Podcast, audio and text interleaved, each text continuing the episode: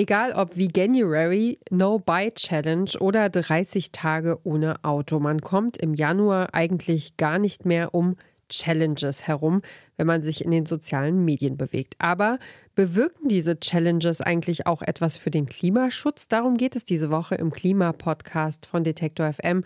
Ich bin Ina Lebetjew und freue mich, dass ihr zuhört. Mission Energiewende. Der Detektor FM Podcast zum Klimawandel und neuen Energielösungen. Eine Kooperation mit Lichtblick, eurem Anbieter von klimaneutraler Energie für zu Hause und unterwegs. Zwischen den Jahren oder zum Jahreswechsel machen sich viele Menschen in Deutschland Gedanken über ihre Neujahrsvorsätze. Ich kann es selbst kaum glauben, aber ich war irgendwann in diesem Leben auch schon mal morgens um acht am Neujahrstag zum Training im Fitnessstudio. Äh, ja, am Anfang ist die Motivation vielleicht noch groß, aber nach ein paar Tagen oder Wochen ist es damit oft nicht mehr so weit her. Eine andere Herangehensweise sind sogenannte Challenges. Dabei nimmt man sich eben vor, über einen bestimmten Zeitraum einen Aspekt des eigenen Alltags zu ändern. Und einige der Challenges sind durchaus klimafreundlich, eben einen Monat lang auf Fleisch und Wurst zu verzichten oder nur saisonales Gemüse zu kaufen. Aber wie groß ist eigentlich wirklich der Impact fürs Klima? Meine Kolleginnen Annika Seiferlein und Alea Rentmeister haben dazu recherchiert und wir sind jetzt hier alle drei zusammen im Studio. Hallo ihr beiden. Hallo Ina. Hey. Ähm, bevor wir uns angucken, wie sich Challenges auswirken, brauchen wir noch mal ganz kurz so ein bisschen Grundlage. Äh, was ist denn so eine Challenge eigentlich ganz genau? Also frei übersetzt ist es ja einfach nur die Herausforderung. Ja, genau. Also im Gegensatz zu den klassischen guten Vorsätzen können Challenges viel kürzer sein. Also je nach Laune manchmal auch nur sieben Tage. Und bei Neujahrsvorsätzen, da ist es ja eigentlich klassisch so, dass man sich fürs ganze Jahr etwas vornimmt. Und ähm, ja, bei den Challenges hat man eben auch so ein anderes Framing. Also du hast gesagt, das heißt Herausforderung. Das heißt, man sagt sich, okay, ich fordere mich jetzt heraus und was ich dann am Ende damit mache, das bleibt erstmal offen. Also man hat nicht dieses Gefühl, oh, ich muss das jetzt diese ganzen zwölf Monate auf jeden Fall durchhalten. Also es gibt sozusagen einen festgelegten Zeitraum, der nicht so unendlich lang ist.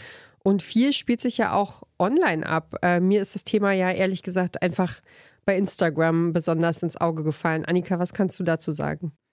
Ja, auf Social Media sind Challenges sehr präsent. Also die haben da sogar einen eigenen Hashtag manchmal oder haben dann auch so tägliche Reminder, damit man es auch ja nicht vergisst.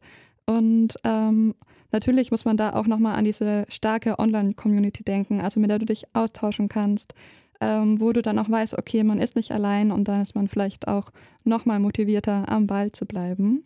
Das ist ja auch zum Beispiel beim Veganuary ähm, so. Was ich aber auch ganz cool finde, ist, dass es nicht nur im Digitalen bleibt. Also da machen auch wirklich Bäckereien und Restaurants ähm, mit. Und da kann man dann sich immer wieder mal so Inspiration holen. Stichwort Inspiration, da äh, fällt mir YouTube auch immer ein. Ähm, da gibt es auch super viele Content CreatorInnen, die da Videos dazu hochladen, meistens so unter Stichwort Selbstexperiment. Ähm, genau, da findet man ganz viel dazu. Okay, jetzt haben wir schon den veganen bzw. vegetarischen Januar und die sogenannte No-Buy-Challenge angesprochen. Welche anderen Challenges gibt es denn gerade sonst noch so? Für den Januar gibt es da konkret noch den Dry January. Da geht es dann darum, 30 Tage lang keinen Alkohol zu trinken. Und abgesehen davon ist ja der Januar also der Challenge-Monat schlechthin, würde ich sagen. Man hat halt auch meistens nach den Feiertagen dann viel gegessen und viel getrunken. Und ja, da verstehe ich es voll, dass man dann auch ein bisschen Abwechslung braucht. Aber auch wenn der Januar gerade so der Challenge-Monat schlechthin ist, gibt es natürlich über das Jahr verteilt noch jede Menge anderer Challenges. Konkret tatsächlich auch welche, die was mit Klima zu tun haben. Was ich da gefunden habe, ist das Klimafasten. Da geht es darum, so wenig wie möglich zu seinem eigenen CO2-Fußabdruck beizutragen. Da gibt es ja mittlerweile auch einige Rechner. Wer es etwas spezifischer haben will, kann sich zum Beispiel an der Zero Waste Challenge versuchen, also kein Plastik zu verwenden. Und was im Moment mit der Energiekrise vielleicht eh aktuell ist, ist die Sache, dass man natürlich kalt duschen kann. Da spart man dann nicht nur Energie, sondern auch Wasser. Also Geht mir zumindest so, weil wenn ich kalt dusche, dann dauert das meistens nicht lang, sondern ein paar Sekündchen und dann äh, drehe ich auch schreiend den Wasserhahn wieder ab. Von dem her, ja, kann man, ich weiß nicht, wie ist das bei euch? Kalt duschen? ja, also für mich ist das wohl eher gar nichts. Ja, für mich glaube ich auch eher so, da endet meine, ja, mein, meine, meine Klimafreude, glaube ich. Fair enough. ja, also ähm, ja, ich würde, glaube ich, eher so darauf gehen, dass ich versuche, ähm, eben den Wasserhahn zuzulassen, wenn ich gerade irgendwie Shampoo benutze oder so und ansonsten einfach nicht so oft zu duschen. Aber eiskalt, nee, kriege ich nicht hin. Ähm, und dann gibt es ja aber noch so, also abgesehen von den Sachen, die man zu Hause macht, ja auch äh, so Mobilitätschallenges. Habt ihr da was dazu gefunden? Ähm, ja, ich kenne da noch das Stadtradeln tatsächlich. Ähm, das ist eine deutschlandweite Initiative. Da können Kommunen zwischen Mai und September daran teilnehmen. Und da geht es dann darum, dass man ähm, 21 Tage lang so viele Fahrradkilometer wie möglich sammelt. Im vergangenen Jahr sind da insgesamt mehr als 178 Millionen geradelte Kilometer zusammengekommen. Krass, ja, sowas ähnliches bieten ja auch manche Krankenkassen an oder auch der allgemeine Deutsche Fahrradclub ADFC. Habt ihr sowas schon mal mitgemacht? Nee. Ich auch noch nicht. Aber also, oder ich glaube, ich habe es mal versucht und dann war irgendwie, keine Ahnung, da, dann war irgendwas. dann war wieder irgendwas. Hm. Ja, wir haben tatsächlich mal in der Gruppe, an so eine kleine Gruppe gemacht und haben da dann quasi Kilometer gesammelt. Ach cool. Ja, ist bestimmt auch, also fetzt ja auch, wenn man sozusagen im, äh, im von Mai bis September ist ja auch eine gute Zeit zum Fahrradfahren, wo das irgendwie nicht so hart ist wie im Winter. Das stimmt. Ähm, also ich hatte da so äh, auch so eine Metaebenen-Challenge, sage ich mal, entdeckt. Also zwölf Ideen für jeden Monat. Eine mal eine kleinere Aufgabe, also wie, sowas wie, was vor der Krise irgendwie noch einfach zu erledigen war, war Energieversorger wechseln, aber eben auch Sachen, die man dann einen ganzen Monat durchziehen muss, wie eben einen Monat lang Fahrrad fahren. Ähm, aber jetzt würde mich auch nochmal interessieren, kann man denn mit Challenges überhaupt Verhaltensweisen verändern? Ja, das haben wir uns auch gefragt und auch jemanden gefunden, der uns diese Frage beantworten konnte. Und das ist Andreas Ernst. Er ist Professor für Umweltpsychologie und Umweltsystemanalyse an der Uni Kassel. Er forscht am Center for Environmental Systems Research. Ähm, das ist ein interdisziplinäres Institut für Nachhaltigkeitsforschung an der Uni Kassel.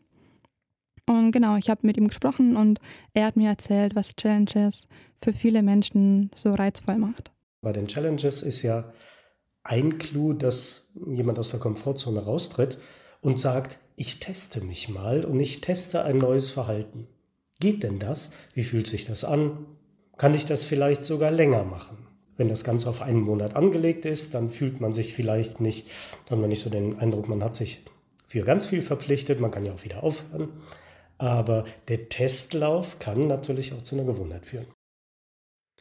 Ja, also viele dieser Challenges dauern ja genau 30 Tage. Also ich nehme mal an, das hat natürlich praktische Gründe, wenn man sich äh, an den Monaten oder am Jahresverlauf orientiert.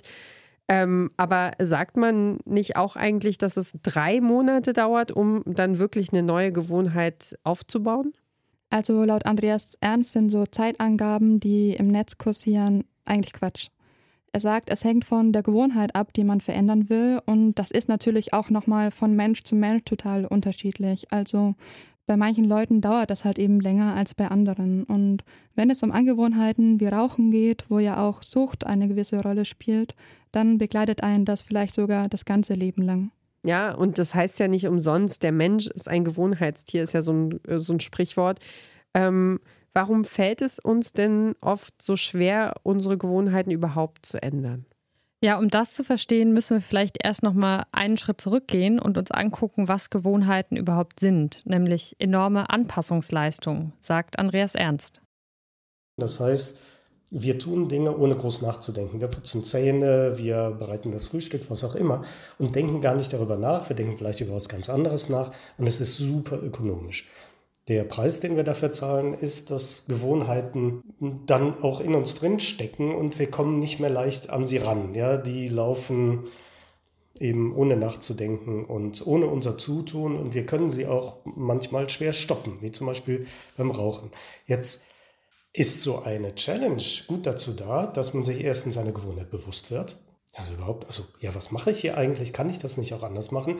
Und dann den Testlauf beginnt, ob man es nicht doch anders machen kann. Also, wenn man jetzt fleischlos lebt oder vielleicht sogar vegan lebt für eine gewisse Zeit, dann kann man feststellen, ah, ich bin nicht dran gestorben, ah, ich bin noch nicht krank geworden, ah, ähm, eigentlich ist das ziemlich cool.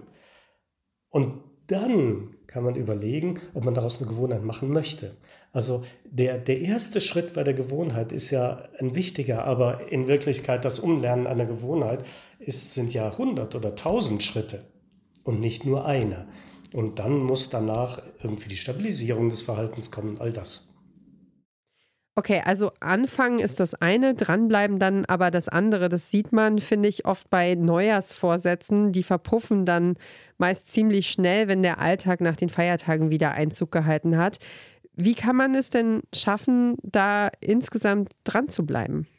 Was dafür entscheidend ist, sagt Ernst, ist zum einen, dass man sich ein erreichbares Ziel setzt. Ähm, da sind halt diese Challenges total gut dafür. Man hat, okay, 30 Tage, das passt.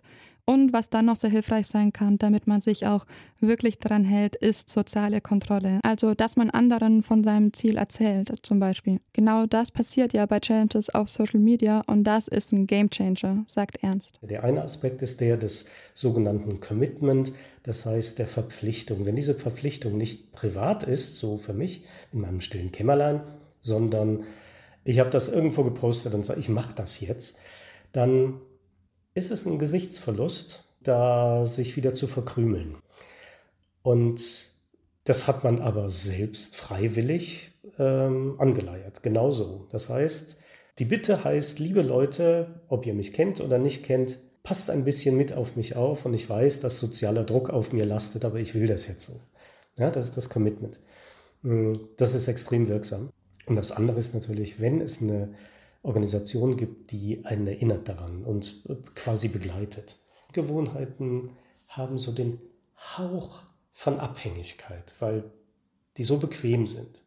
Ja, abends zu snacken oder abends fernzusehen oder was auch immer. Also sie haben 100 Gewohnheiten, die aber alle auch so den Hauch einer Abhängigkeit in sich tragen. Und da ist es ganz gut, wenn man erinnert wird, dass andere in derselben Lage sind und gegenseitig sich vielleicht auch mal darüber unterhalten, was sie denn machen, was lernen und erinnert werden, dass es nicht so schlimm ist und dass morgen die Gewohnheit schon wieder ein Stück ferner ist. Genau, also sozialer Druck von außen, der hilft also oder es eben direkt gemeinsam angehen. Und es gibt noch einen dritten Trick, nämlich nicht nur eine alte Gewohnheit zu streichen, sondern sie durch eine neue zu ersetzen. Es geht also darum, sich direkt eine Alternative zu überlegen, sagt Ernst. Also, was mache ich stattdessen denn gerne? Raucher gehen gerne, nachdem sie aufgehört haben, gerne spazieren, wenn sie Lust auf eine Zigarette verspüren. Und äh, diese Alternative anbieten ist unglaublich wichtig, denn wenn man sich selbst nur was wegnimmt, dann bleibt in einem nur dieses quengelnde Kind und sagt, nee, mir, ist, mir wurde was weggenommen. Und so kommt man nicht zurande, ja, sondern ähm, wenn man sich dann selber was anbietet, also sagt, ich verzichte auf Fleisch, aber in der Zeit kümmere ich mich um vegane Gerichte. Okay, es geht also darum, sich vorher Gedanken darüber zu machen, wie man ein Setting für sich selbst aufbauen kann, in dem man möglichst gut durchhält. Klingt auf jeden Fall total logisch für mich. Ja, wobei ich glaube, man muss auch aufpassen, dass man sich nicht zu sehr im Vorhinein den Kopf zerbricht, sondern dass man ins Machen kommt und einfach anfängt. Das sagt zumindest der YouTuber Matt DeVella. Er hat ein Jahr lang jeden Monat eine neue Verhaltensweise für 30 Tage ausprobiert. Zum Beispiel hat er da einen Monat lang jeden Tag kalt geduscht oder einen Monat auf Koffein verzichtet, hat jeden Tag meditiert, war einen Monat lang nicht auf Social Media oder hat einen Monat lang auf Zucker verzichtet. Und deswegen würde ich sagen, man könnte ihn als echten Challenge-Profi bezeichnen, eben weil er so viele Challenges hintereinander durchgezogen hat. Und nach dem Jahr, da hat er dann ein Fazit gezogen und auch darüber ein Video gemacht. Und darin rät er, man sollte eben einfach anfangen. So I didn't know what I was getting into. I didn't know what challenges I would yet face, but I just got started. And that's probably the best advice I could possibly give you is don't overthink things. Don't try to think through every hypothetical future problem that you'll face. Just get started. Use that motivation and inspiration, that initial spark to try something new And then, trust me, you will figure out those problems when you get to them. Und was eben auch wichtig ist, sagt er, dass man sich nicht zu viel auf einmal vornimmt. In seinem Video erzählt Mette Weller, dass er ursprünglich vorhatte, die Challenges aufeinander aufzubauen, also jeden Monat eine neue Gewohnheit noch zusätzlich dazu zu lernen. Und da hat er dann aber schnell gemerkt, dass ihn das völlig überfordert. It was difficult enough for me to keep these habits going for 30 days, but to layer them on top of each other and stack them on top of each other over the course of a year was it was absolutely unrealistic. And the disappointing side of that was that I, I learned firsthand just how difficult habit change truly is. Eine kurze Unterbrechung für unseren Werbepartner. Euer Laptop läuft mit 100% Ökostrom, eure Heizung mit klimaneutraler Wärme, in der Garage lädt euer Auto und auf dem Dach erzeugt ihr euren eigenen Solarstrom. Klingt nach Zukunftsmusik, ist aber jetzt schon leicht zu haben. Bei Lichtblick bekommt ihr alles, was ihr für einen klimaneutralen Lebensstil braucht. Jetzt einfach wechseln zu Deutschlands größtem Ökostromanbieter.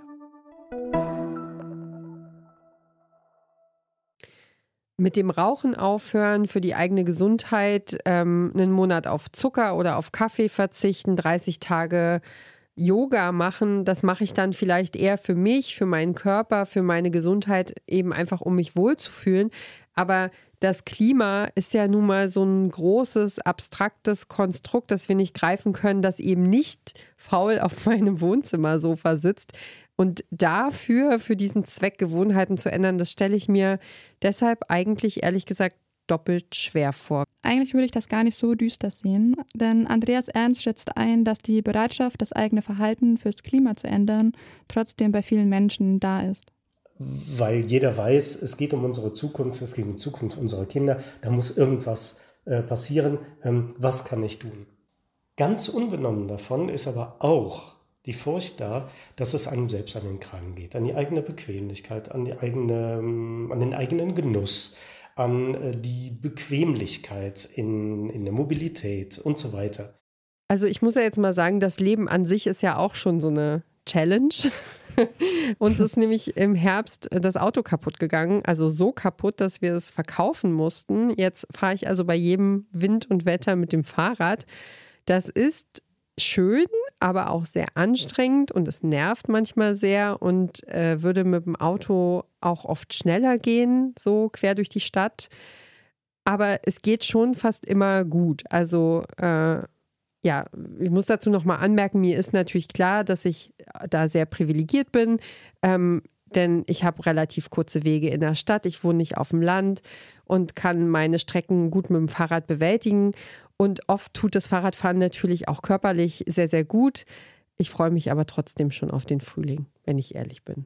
Ich auch, da kann ich mich direkt anschließen. Ich fahre auch mit dem Fahrrad zur Arbeit und ich merke aber jetzt im Winter, ähm, ja, fahre ich dann doch gerne mal Bahn oder habe doch nicht so viel Lust. Ähm, man muss ja immer dann doch gegen den inneren Schweinehund ankommen. Und damit das klappt, heißt das Zauberwort Reframing, also quasi die Perspektive zu wechseln und das Ganze umzudeuten. Das klingt jetzt erstmal komplizierter, als es ist, weil nehmen wir doch direkt mal dein Beispiel. Ich will zur Arbeit kommen, ohne CO2 auszustoßen und entscheide mich deshalb fürs Fahrrad statt fürs Auto. Dann kann man sagen, ja, Fahrrad mag anstrengend sein, aber andere Leute gehen ins Fitnessstudio und ich habe das kostenlos und Natur dazu. Also es gibt ein Reframing, nennt man das in der Psychologie, ein sich die Dinge aus einem anderen Blickwinkel betrachten und schon können sie für einen sehr viel Sinn machen. Ja, dann hat man sportliche Aktivität morgens, abends, kostenlos und hat dabei das Auto eingespart. Welche Rolle spielen denn jetzt die Challenges für ein klimafreundlicheres Verhalten? Sie sind auf jeden Fall ein guter Startpunkt, das sagt Andreas Ernst. Also Klimawandel ist ein mächtiges Thema und da geht es nicht darum, einen Monat mal dies, mal jenes zu tun und dann wieder damit aufzuhören. Es geht um Lebensstiländerung. Und das muss man ganz klar sagen. Und Challenges sind eine gute Eintrittskarte in echte Lebensstiländerungen.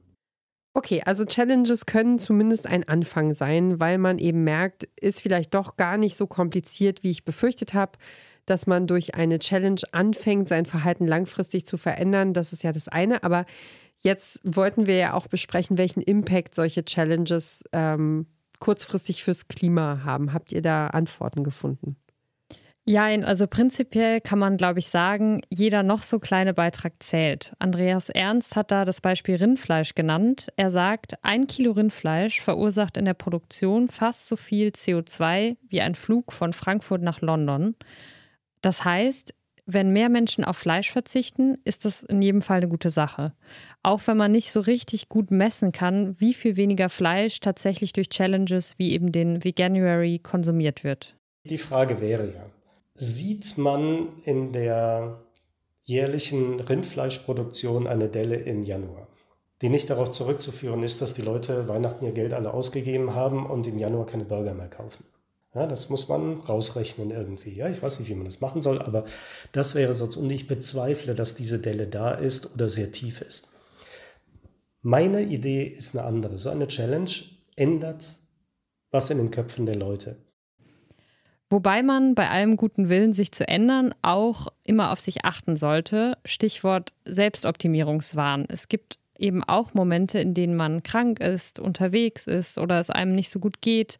Und in diesen Momenten fällt man dann vielleicht doch wieder in alte Verhaltensmuster zurück.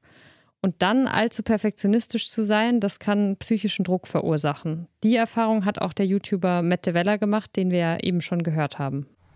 managing my own crazy high expectations and not getting too hard on myself when things weren't going according to plan became a challenge in and of itself. I had to continually remind myself that this is just a part of the process. If I wasn't getting the results that I was looking for, or if I kept failing and messing up, that was okay. It's okay to fail.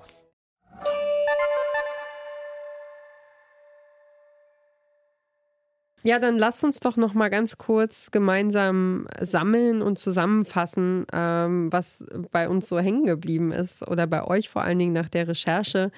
Ähm, was meint ihr denn, was kann man, äh, was kann man daraus ziehen, was bringen Challenges also fürs Klima? Na, ich würde sagen, also sind natürlich kein Allheilmittel, aber ich war irgendwie doch überrascht, was äh, Andreas Ernst erzählt hat, dass es irgendwie doch einen Effekt haben kann und dass es irgendwie schon mehr mit einem macht. Weil ich dachte, das wäre so ein bisschen Social Media Hype und jetzt haben wir irgendwie ein schönes Banner und 30 Tage dies und jenes, aber dass es irgendwie schon dadurch eben so ein erreichbares Ziel wird. Und ich kenne es von mir selber, dass ich, wenn dann alles gleichzeitig und komplett für immer verändern will und dann immer daran scheitere. Deswegen ergibt es für mich total viel Sinn, dass man in dieser Zeit eben das ausprobieren kann und dann vielleicht doch was übernimmt. Ja, er meinte ja auch, dass so eine Gewohnheit, okay, das sind jetzt mehrere hundert, tausend Schritte, bis man die wirklich geändert hat.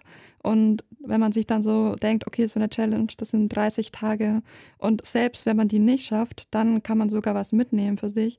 Das finde ich schon voll motivierend, das überhaupt erstmal auszuprobieren.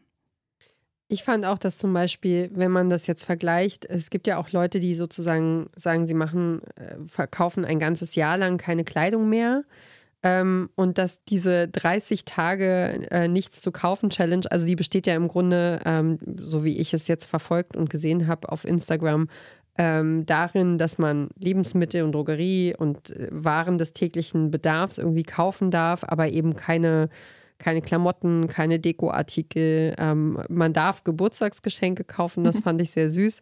Ähm, aber dass es sozusagen, ja, dass man ähm, mit, mit etwas weglassen, also wo man gar nicht erstmal gar nichts eigentlich tun muss, ähm, was verändern kann und ähm, sich sozusagen weniger Zeug nach Hause holt und ähm, vielleicht dann im nächsten Monat einem dann auffällt, wenn man das erste Mal wieder, keine Ahnung, eine Vase kaufen geht oder so, dass sich, äh, dass da was, ja, dass das was mit einem macht und dass, dass das vielleicht erst später wirklich Folgen hat. Also man, natürlich kauft man einfach weniger in diesem Januar dann aber irgendwie hat es ja dann vielleicht auch Auswirkungen auf Februar, März, April oder ja, für den Alltag.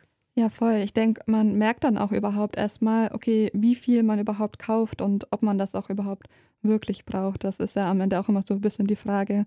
Viel ist ja auch irgendwie so impulsmäßig. Genau, dass man was aufs Band legt, wenn man sagt, huch, ja, äh, wie ist das denn jetzt in meinen Korb gekommen? Und das würde man halt nicht tun, wenn man mit sich selbst ausgemacht hat, dass man es nicht machen will. Man kann ja auch so fair zu sich selber sein im Grunde und sagen, selbst wenn man diese Challenge irgendwie bricht oder ähm, sozusagen so ein Cheat Day hat oder irgendwie, ja, mal einmal ausgewichen ist oder ja, also dass man trotzdem was da, davon mitnehmen und lernen kann für sich, oder? Auf jeden Fall. Und da fand ich es irgendwie auch beruhigend, was Andreas Ernst gesagt hat, nämlich so dieses, okay, Gewohnheiten haben schon ihren Sinn, warum das so verfestigt ist in uns. Und deswegen ist es irgendwie auch nicht mein persönliches Versagen, wenn ich das nicht so leicht ändern kann. Und ähm, deswegen darf es auch mal einen Tag geben, wo es schief geht. Und das heißt nicht, dass ich nicht trotzdem eine neue Gewohnheit mir aufbauen kann. Ja, es würde wahrscheinlich einfach unsere Gedanken verstopfen, wenn wir ähm, uns auch noch mit unseren Gewohnheiten beschäftigen müssten. Immer, die ganzen Tag mhm. und die mhm. ganze Zeit. Ja. Ja, was Challenges fürs Klima bringen, dazu haben meine Kolleginnen Annika Seiferlein und Alia Rentmeister recherchiert und mit dem Umweltpsychologen Andreas Ernst darüber gesprochen. Ich sage vielen Dank für eure Recherche. Gerne. Gerne. Das war Mission Energiewende für diese Woche. Wir freuen uns über Ideen, über Anregungen, über euer Feedback per Mail an klima.detektor.fm. Folgt uns gern auf unserem frisch gebackenen Instagram-Kanal. Da könnt ihr auch uns schreiben, wenn ihr Themen habt. Ähm, der Account heißt mission.energiewende. Und, ähm, und dann könnt ihr uns schreiben, wenn ihr Themen habt, über die wir mal unbedingt eine Folge machen sollten. Und ähm, ja, wir freuen uns, von euch zu lesen. Und wenn ihr hier im Podcast keine Folge mehr verpassen wollt, dann abonniert unseren Podcast überall da, wo ihr auch sonst gerne Podcasts hört. Und sagt gern weiter, wenn euch gefällt, was wir hier so treiben. Ich bin Ina Lebetjew. Ich sage vielen Dank fürs Zuhören. Und falls ihr noch so eine Woche Challenge vor euch habt, dann wünschen wir euch ganz viel Mut und Kraft. Und bis zum nächsten Mal. Tschüss. Mission Energiewende. Der Detektor FM Podcast zum Klimawandel und neuen Energielösungen. Eine Kooperation mit Lichtblick, eurem Anbieter von klimaneutraler Energie für zu Hause und unterwegs.